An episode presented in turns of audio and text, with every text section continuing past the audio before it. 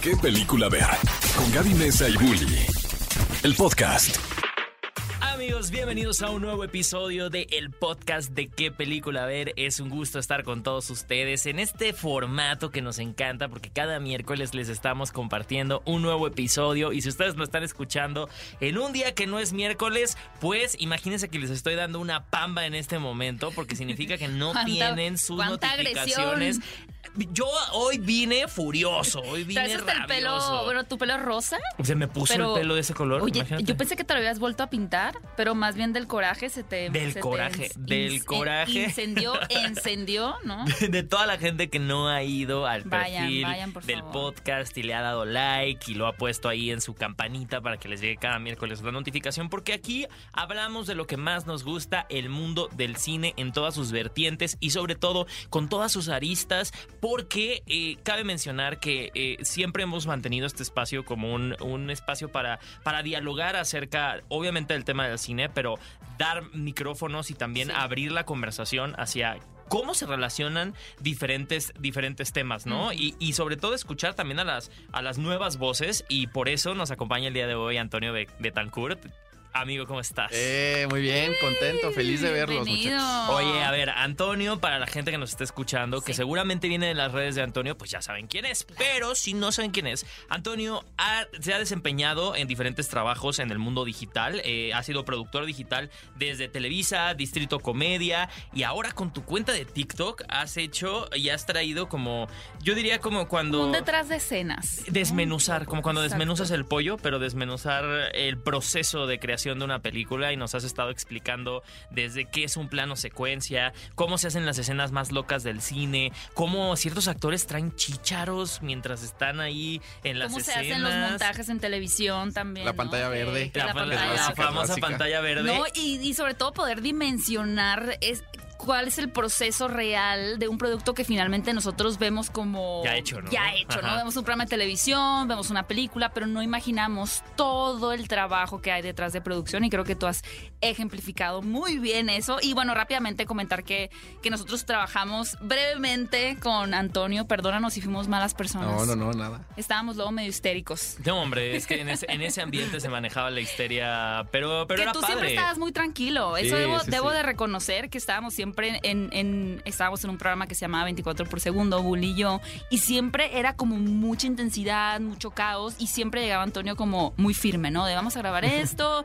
si nos veía así como que ah, en el estrés, el tranquilo, ¿no? Como que se ajustaba también, y creo que ese es también un gran trabajo de, de productor. Y en ese sentido, eh, que, vaya. ¿Cuáles serían para ti las características que tiene que tener un productor para aguantar ese tipo como de vara, ¿no? Como decimos, aguantar vara.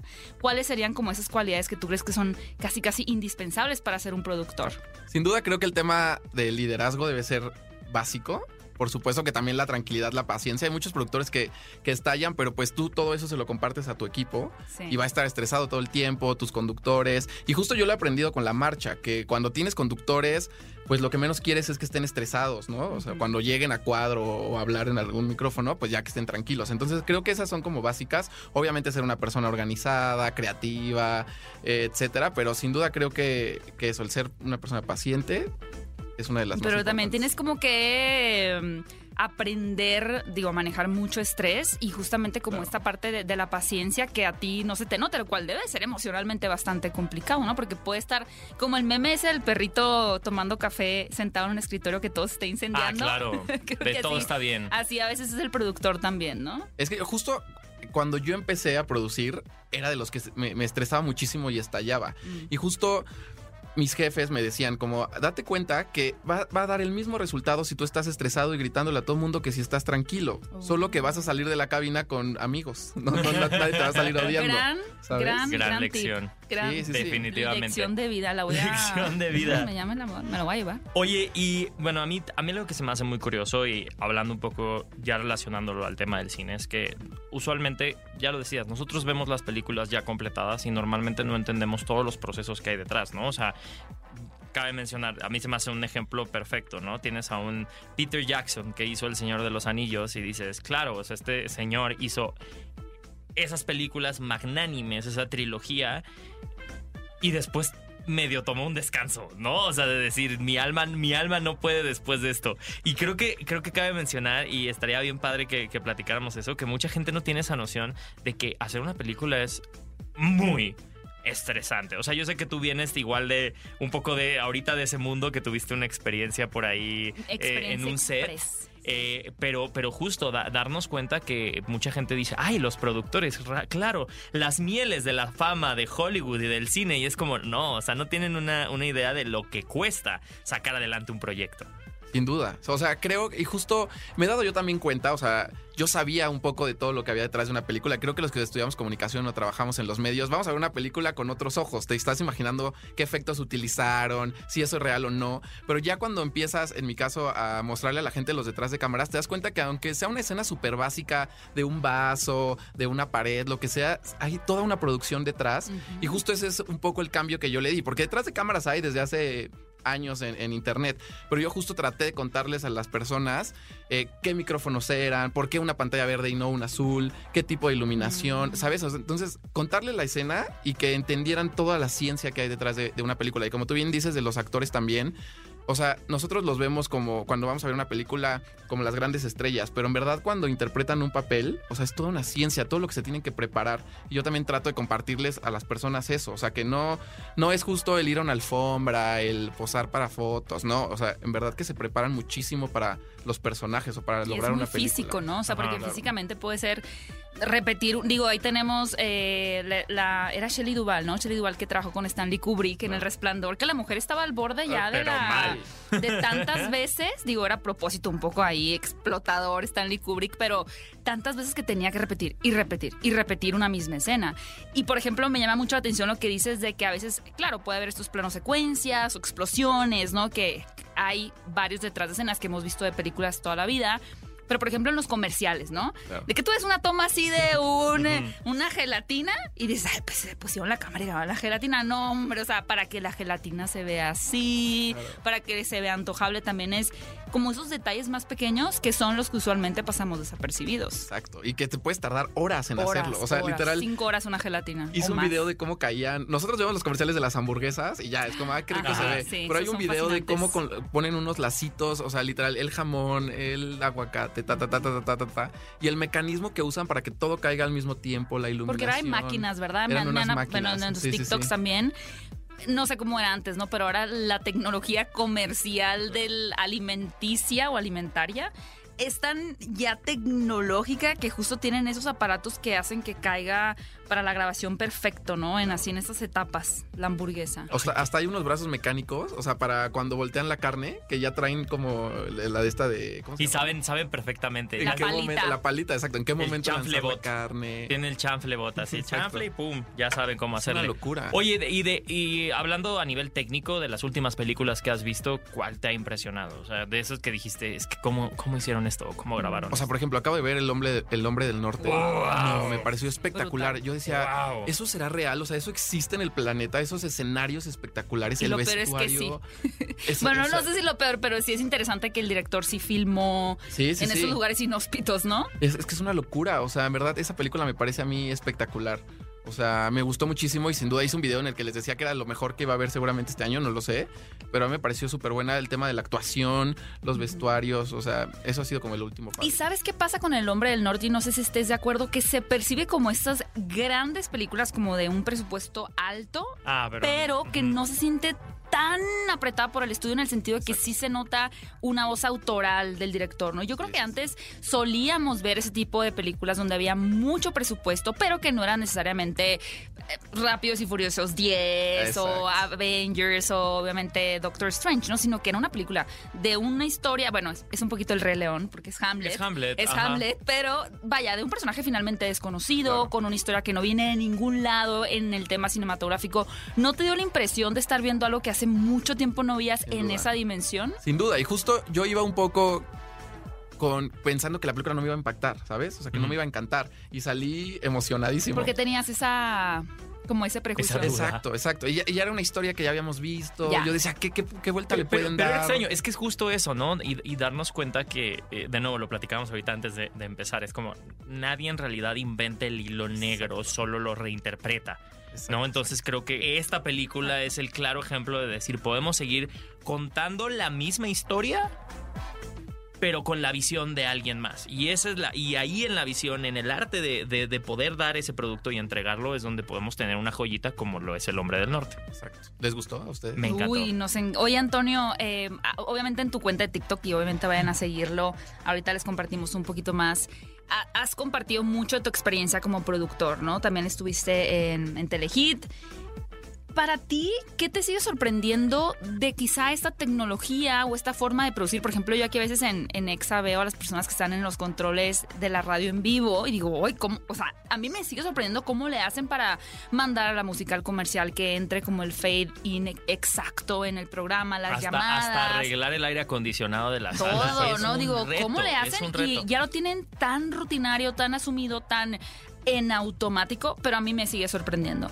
¿Qué de tu día a día en producción te sigue sorprendiendo? A mí lo que me impacta es justo lo que decías, o sea, que todo es un engrane. O sea, el producir un programa de televisión, tú lo sabes, es muchísima gente la que está detrás, o sea, y te- que tienen que salir el audio al mismo tiempo, las plecas, las cortinillas, eh, al chicharo le tienes que estar avisando a los conductores lo que tienen que estar diciendo en ese momento, si es que usan chicharo o prompter, o sea, es un ejército de personas y yo digo, en verdad, o sea, ¿cómo todo el mundo Se coordinan se también. coordina para hacer todo esto? Y, a- y ahora con los medios digitales, la simplificación de esos Claro. procesos, o sea, durante el tiempo que llevas trabajando, ¿cómo has visto esa evolución, Mm. no? O sea, porque Claro. ahora, pues tú estás entregando un producto que, pues, prácticamente tu equipo de producción eres tú, Claro. ¿no? Entonces, ¿cómo, cómo pasas y cómo igual te tocó a, a ti personalmente decirle a tu cerebro, ya no pienses en todo todos los eh, eh, engranajes que requiere esta maquinaria y ahora vamos a pensar en uno o dos engranajes para sacar eso adelante. hice un video justo muy exitoso en el que les contaba todo el proceso que yo hice que tendría que hacer en tele. O sea, por ejemplo, quién escribía el guion, quién maquillaba el vestuario, la iluminación, el camarógrafo, el editor. O sea, yo les iba contando algo que yo estaba haciendo en un video con mi celular, en un filtro que ya me daba TikTok, Ajá. cómo lo tendríamos que hacer en televisión, todo el equipo que se tendría que usar en televisión. Y la gente era como, es que es una locura. Y la gente no lo puede creer. O sea, no puede creer todas las personas que trabajan en, imagínate, en una película. Sí, y, y a veces ahí es cuando también como cre- creadores de contenido, y no por darnos una palmadita, pero uno se acuerda que si bien se ha simplificado mucho, como bien dice eh, Bully, que tenemos esa hermosa eh, efecto especial pantalla verde, que es alucinante, de verdad. Yo creo que ya lo vemos y como que, ah, sí, el efecto de la pantalla verde, pero está Pero tan su- bien hecho. Pero en su O sea, tiempo, hacer una pantalla ve- verde en el No, pasado No, y todavía cuando yo lo intento hacer de que pantalla. real pantalla verde, se ve horroroso. Ya mejor pongo el filtro de TikTok porque de verdad es que se ve mejor. Pero también es, es recordar que sí se requieren ciertas habilidades, aunque ahora es mucho más fácil. Por ejemplo, en tu caso no, no es gratuito los dos millones de seguidores, ¿no? Porque sí tienes una experiencia de narrativa, de cómo impactar con un guion, de un tipo de edición, ¿no? Entonces también, aunque lo pueda hacer una sola persona, esa persona sí tiene que tener también ciertas cualidades para llegar a una audiencia, ¿no? Y a veces siento que sí nos tenemos que dar una palmadita de sí sé Claro. cosas. Sí, sí No, sé sobre, sí, sí, sí. sobre todo porque la generación de contenido en internet está en cierto punto tan mal vista o tan, Exacto. tan juzgada. Como que ah, le está bien fácil. Sí, le ponen nada claro. más el Sí, filtro de TikTok y ya está, pero pones todo hablar otro, y ya. Ajá. No funciona no, de esa manera. No funciona, amigos. No, fu- no, uno no llega y se sienta aquí tomando nada más y platica. Bueno, eso sí. bueno, eso sí, uno aquí viene. Y- no, y uno viene, aquí viene y, y creo que eso es lo que ahorita los medios digitales nos facilitan, ¿no? Decimos, bueno, el filtro. O sea, creo que la tecnología en el proceso en el que está ahorita nos permite un poco dejar ciertas tareas que nos estaríamos preocupando del Y futuro inmediato. ¿no? De decir, puta, ¿cómo va a perforar. Esto, ¿no? ¿Cómo voy a editar tal cosa? Y, simplemente te permite experimentar más. Y creo que eso es lo, lo padre que estamos viendo ahora, ¿no? Que incluso en el cine estamos teniendo, eh, lo acabamos de ver con la película de Flea, ¿no? Que, que, que, que ya justo también está en salas de Cinépolis, ¿no? O sea, es el, el, el, el hecho de poder decir, ya es más fácil hacer esto, ahora tengo todos estos recursos, ¿cómo quiero animar esta historia, no? Y tienes la historia, pues, de este, de este señor que tuvo que huir de su país y entonces vamos a platicar de los refugiados, pero ¿por qué no utilizamos sus entrevistas y ahora las ilustramos, no? Eso en un tiempo pasado, o sea, sacar presupuesto para hacer eso hubiera sido muy difícil, ¿no? Hab- hab- Hablamos también de Frankelda, ¿no? O sea, de eh, el stop motion y ahora la, la tecnología cómo te permite eh, meterte más en los procesos creativos y a mí me encantaría como preguntarte qué tipo de historias o qué tipo de, nuevos avances teniendo una cuenta de, de TikTok tan grande te gustaría ver en la plataforma? O sea, ¿cuál es el TikTok que a ti te gustaría ver? O sea, yo creo que, por ejemplo, yo que edito los videos, o sea, a mí me gustaría, no sé si por ahí va la pregunta, pero, por ejemplo, el modularlo las canciones, o sea, porque si vas a ponerle una canción a un video... Es un nivel de voz, nada más no uno, puedes estarle exacto. moviendo, ¿no? Que aquí más muy fuerte, abajo. muy abajo. Entonces el modularlo, porque siempre cuando tú editas está muy padre que en algunos momentos la canción vaya para arriba o, o vaya para abajo. Creo que el tema de la pantalla verde te ayuda muchísimo. Yo me acuerdo cuando editaba hace 10 años era una locura. O sea, ni pensar tener un, un- un video de tanta calidad en un teléfono, ¿sabes? O sea, simplemente el pasarlo a la computadora era una locura. Entonces, creo que eso está, está buenísimo. Y tienes muchas herramientas de edición. Por ejemplo, yo veo y digo, ¿cómo hicieron ese video? ¿En qué programa lo hicieron? Y resulta que no, que TikTok acaba de sacar una nueva... El este, CapCut, ¿no? Exacto, también.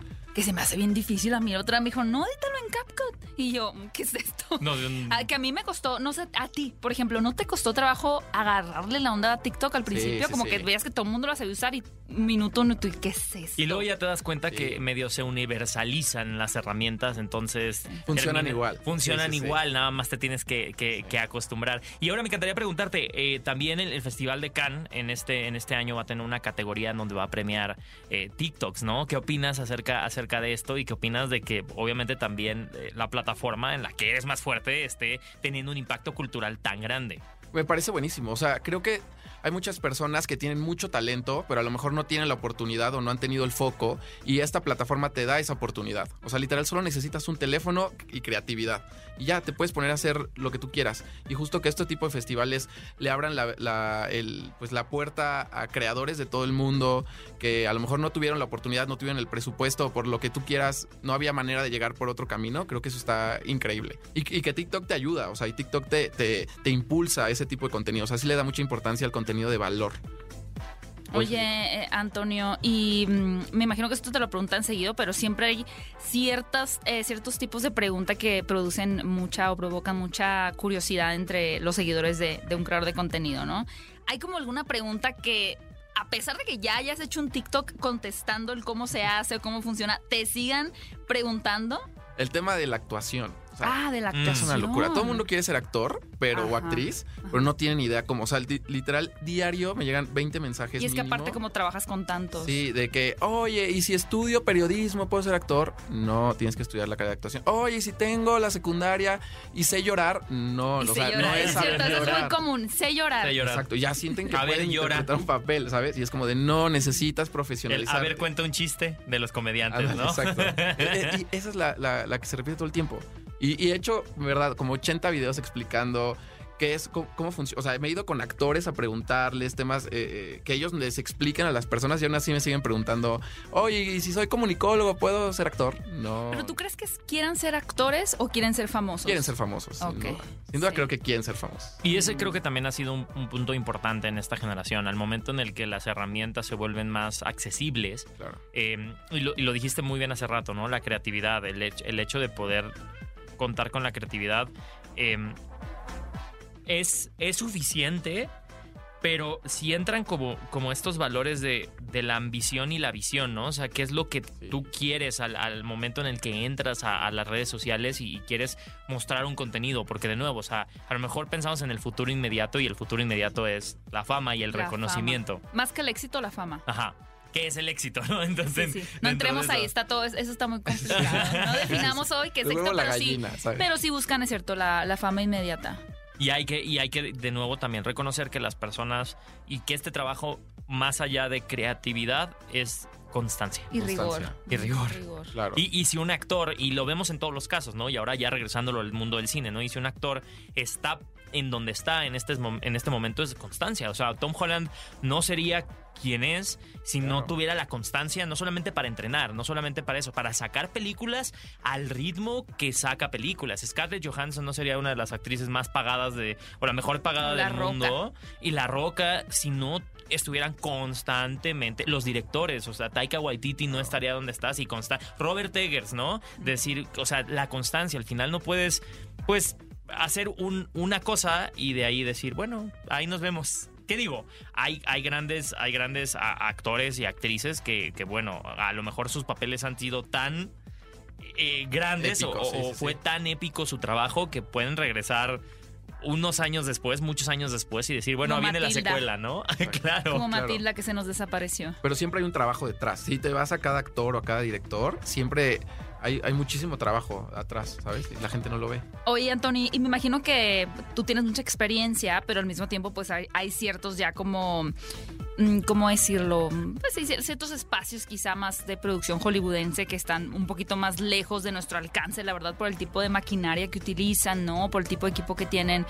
¿Cuáles de algunos procesos o técnicas eh, cinematográficas en el momento o al momento de investigar para hacer tus TikToks te ha sorprendido más de, wow, o sea, de verdad esto no sabía que se hacía de esta manera? El precio de las cámaras me parece una Mm. locura. Los lentes, simplemente un lente te puede costar 3 millones de dólares. Y es como de. ¿Tres ¿qué? millones de Pues, dólares? ¿Qué hace, sabes? O sea. Este, la- la- las, las cámaras de televisión de cine y de tele pues, son distintas. Más bien, las cámaras son distintas tanto de tele como de, de cine. Entonces, cuando me toca investigar qué tipo de lente utilizaron, qué tipo de cámara. O sea, por ejemplo, un dato muy interesante: en la tele no existe un foquista, pero en el cine sí. Y es una pieza súper fundamental de la película. O sea, ese tipo de datos a mí me parecen una locura. Bueno, hay que explicarle un poquito a la gente que nos está escuchando. ¿Qué el- es un foquista? ¿Qué es un Pues literal es foquista? quien le, bueno, es quien le da foco, quien hace que la, que la toma no se vea borrosa. Ajá. Que no porque- esté fuera de foco. que no esté amigos. fuera de foco, exactamente. Atención. Esa es la famosa palabra. Estoy fuera de foco. Que no estés borroso eh, a cuadro. Y en televisión, pues es un tema más digital, pero en el cine no, es alguien manual, o sea, alguien que está sentado al lado del, del lente eh, moviendo el, el foco. De la A- a producción, ¿qué es lo que más te llama la atención? Sea el sonido, la, la, la música, eh, digo, para mí, a, a mí siempre el trabajo de los sonidistas me parece Espectacular. muy infravalorado porque me parece que puede, hace y deshace una película en, en muchos sentidos, pero a ti, ¿cuál es esa rama de la producción que, que más te llama la atención? A mí lo que me encanta es la edición.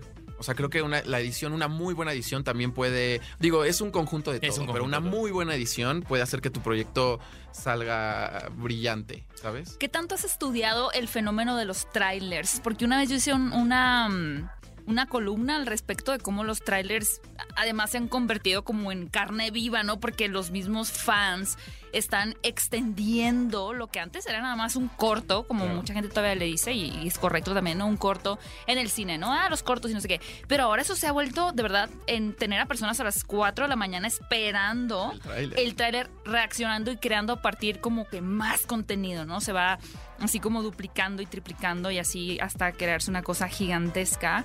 Pero lo que es interesante de los trailers también es que hay análisis y estudios de cómo, justo lo que mencionabas un poquito en la música, siempre al segundo 45 se apaga la música y luego hay como un, un- una ascendencia, ¿no? Y luego Ajá. hay un... O sea, este efecto Christopher Nolan, un poquito como Inception, que se usa en todos los trailers, o sea, como o que te ya vas a hay, negros.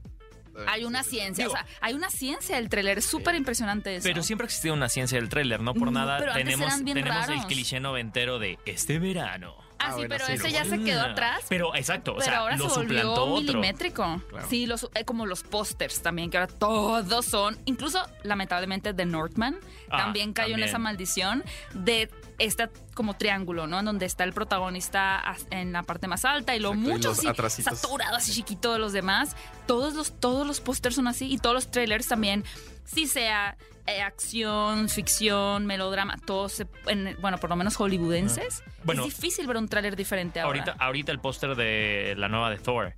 Love, Love and Thunder. eh, Es un poco diferente, ¿no? O sea, poco. tiene, tiene solamente a, Thor en, en un monte, ¿no? Como O sea, Thor. es, y también. es- o sea, es un poco más épico, ¿no? O sea, al final sí te trae este. O sea, y creo que Pero también viene porque viene de la mano de Taika Waititi, ¿no? Es el camino del héroe, ¿no? Ahí está, lo estás viendo en ese momento. Pero los pósters más diferentes que yo puedo recordar, eh, me desvió un poquito del tema de la edición, pero eh, creo que un poquito a la mano también porque luego se utilizan como ciertas ya de forma recurrente, ¿no? Ciertos diseños.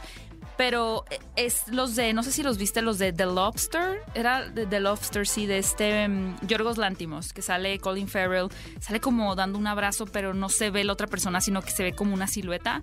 Eso es un póster que tú dices, wow, este realmente es distinto. Pero bueno, de la edición, ¿Tienes alguna película eh, favorita? Creo que The Suicide Squad es un ejemplo de que se les fue la mano la edición, por ejemplo, claro. la del 2016 que parecía un video musical. Pero hay una película, un director, Edgar Wright, por ejemplo, que particularmente te guste su estilo.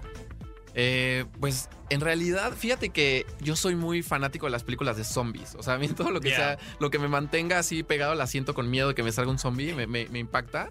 Por supuesto, a ver, yo soy muy de clichés. O sea, Harry Potter me encanta. Amamos en, este, en esta cabina, amamos a Harry Potter. Sí, o sea, soy de- en verdad súper fan de. ¿Qué casa eres? Es secreto. Eh, no, luego no te digo. ¿Es un secreto qué casa eres? Sí, es, como- un secreto. Wow. Es que soy como en el fútbol. Nunca nos haya pasado esto. Que en el- es que Estamos sorprendidos. tengo de, de todos lados, un poquito. Pero, ¿tu corazón en dónde está? Mi corazón en dónde está, ¿No puedes decir? no lo puedo decir. Qué increíble. Todos tienen cara de sospecha aquí en la cabina, amigos, ¿eh? bueno, pues mi corazón está en Gryffindor, pero mis, mis tets, me, mis tets, mis tests me dicen que soy eh, Ravenclaw, lo cual también está bien. Pues porque Harry Potter, el cliché es Gryffindor, pero... Pero Ravenclaw está bien. Voy a embrace it, lo voy a abrazar. También considerarías que es tu franquicia favorita, Harry Potter. Sí, sí, sí. A mí me gusta mucho Harry Potter.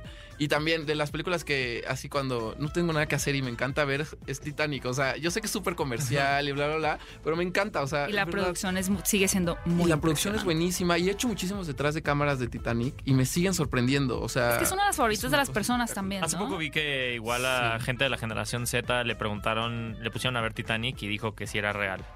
O sea, que sí la habían filmado y se Es ve que ya es- casi que se...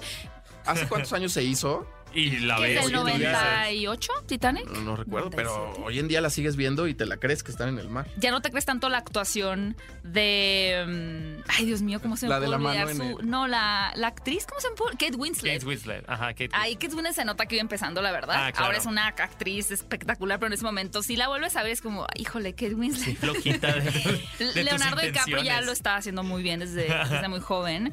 Pero Kate Winslet, yo me acuerdo que de chica la vi la película y como que, wow, y ahora la, vi- la volví a ver hace como años y yo, qué detestable es el personaje de Rose. Es un personaje, es, es como muy malcriada, ¿no? Como que niña muy mimada, pero en lo que tiene, yo ya estaba desesperada porque se empezara a hundir el barco.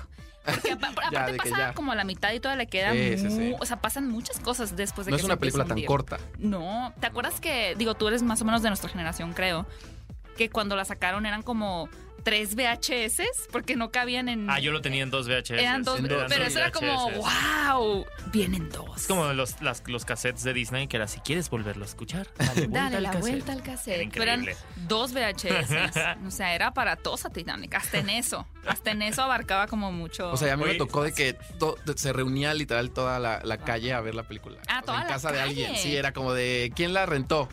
¿Sabes? Era como tal familia. Ah, pues vamos a verla. Ay, qué buena Ya onda. la vimos la Y es extraño, creo que, eh, o sea, digo, ya, ya para terminar y cerrar esta, esta, esta nostalgia, sí, ya sé, yo sí es extendible Titanic, pero nuestro podcast no, tanto. Tiene que haber una segunda parte entonces. Oigan, pero, pero, o sea, un poco hablar sobre esta memorabilia y, esto que ya no va a regresar, ¿no? O sea, la experiencia, pues no sé, del videocentro y del blockbuster, ¿no? Y, entender la era en el que estamos, en la, en la que estamos viviendo, ¿no? ¿Qué nos genera esa emoción que a, lo mejor nos, nos incitaba el visitar un videoclub?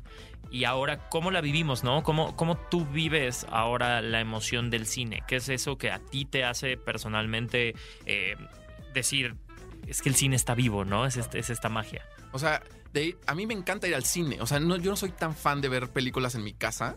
Porque tienes mil cosas que te distraen. Y justo una de las ventajas de ir al cine es que puedes apagar tu teléfono y ya nadie te va a molestar. Y tienes el pretexto perfecto. Estaba en el cine. Y ya todo el mundo lo va a entender, ¿sabes? Es como voy en un avión y la experiencia de Lo comprar. malo tus del avión que tiene. Wi-Fi ahora, ¿no? Ah, sí. ah, es- Uno mejor lo ignora. Sí, y ya como que el mío no tenía Wi-Fi. El mío no. Pero justo es lo que a mí me encanta del cine. O sea, literal, desde ir a comprarte tus nachos, que sé que los puedes comprar en la tienda, pero no saben igual. Nunca. No saben igual, ni las palomitas. Tampoco. Eso creo que es. Que es más inmersivo, ¿no? sí. Y me recordó un poquito, y justo antes de cerrar también, el, el- el- creo que el género superhéroes también ha ya impulsado más el uso, por ejemplo, de pantalla verde, pantalla azul. Pero la película de Doctor Strange, como la filmó Sam Raimi, están usando muchos escenarios reales, lo cual llama mucho la atención también en estos momentos, ¿no? Como por todo lo que implica, por ejemplo, ahorita mencionaste de Northman. Uno puede decir, ah, sí, filmaron en una colina. Sí, pero ¿cómo te llevas ¿Cómo todo llegaron? el equipo de Claro, electricidad para Ahí. conectar luces, o sea, incluso el remolque, o sea, la máquina de café donde la conectas en El Callejón de las Almas eso, Perdidas, baños, igual, sí. cuando hicieron el circo. los baños. El circo también que lo firmaron, filmaron en un lugar inhóspito. Ajá. Es que son cosas que uno jamás piensa. Por eso el uso de pantalla verde, pues es más amigable, por así decirlo. No, no para los actores, porque creo que también les permite sentirse en el lugar. Y justo platicaba con Alexander Skarsgård por The Northman y decía que para ellos como actores, el que Robert Eggers recreara un barco vikingo, para ellos era como, wow, o sea, te tomas todo más en serio porque te permite entrar más fácil en personaje. Sin duda. Y a ellos les ayuda, como tú decías. Sí. Ajá.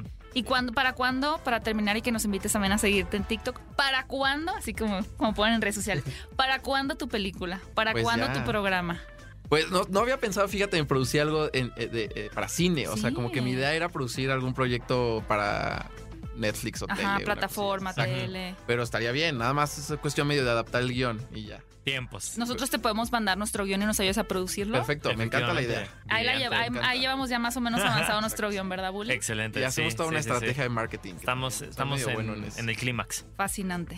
Bueno, Antonio, muchísimas gracias por eh, compartirnos, obviamente, eh, tu buena onda y obviamente también platicarnos acerca de lo que a ti te apasiona, que es igual una pasión que compartimos, que es el cine. Eh, les queremos recordar a todos que pueden encontrar a Antonio, cómo estás en tus redes sociales. Así, literal, Antonio Betancourt.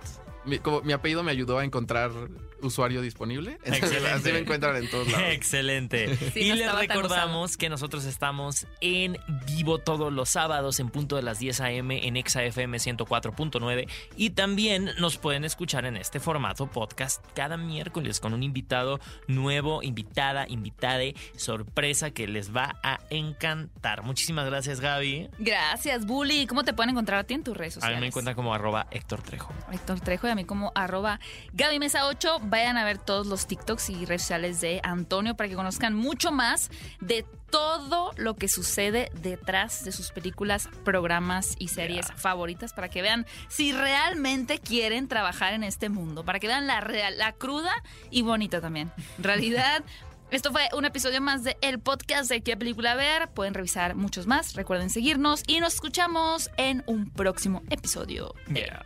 Qué película ver. Ve a Cinépolis y utiliza el hashtag qué película ver. Escúchanos en vivo todos los sábados a las 10 de la mañana en Exa FM 104.9.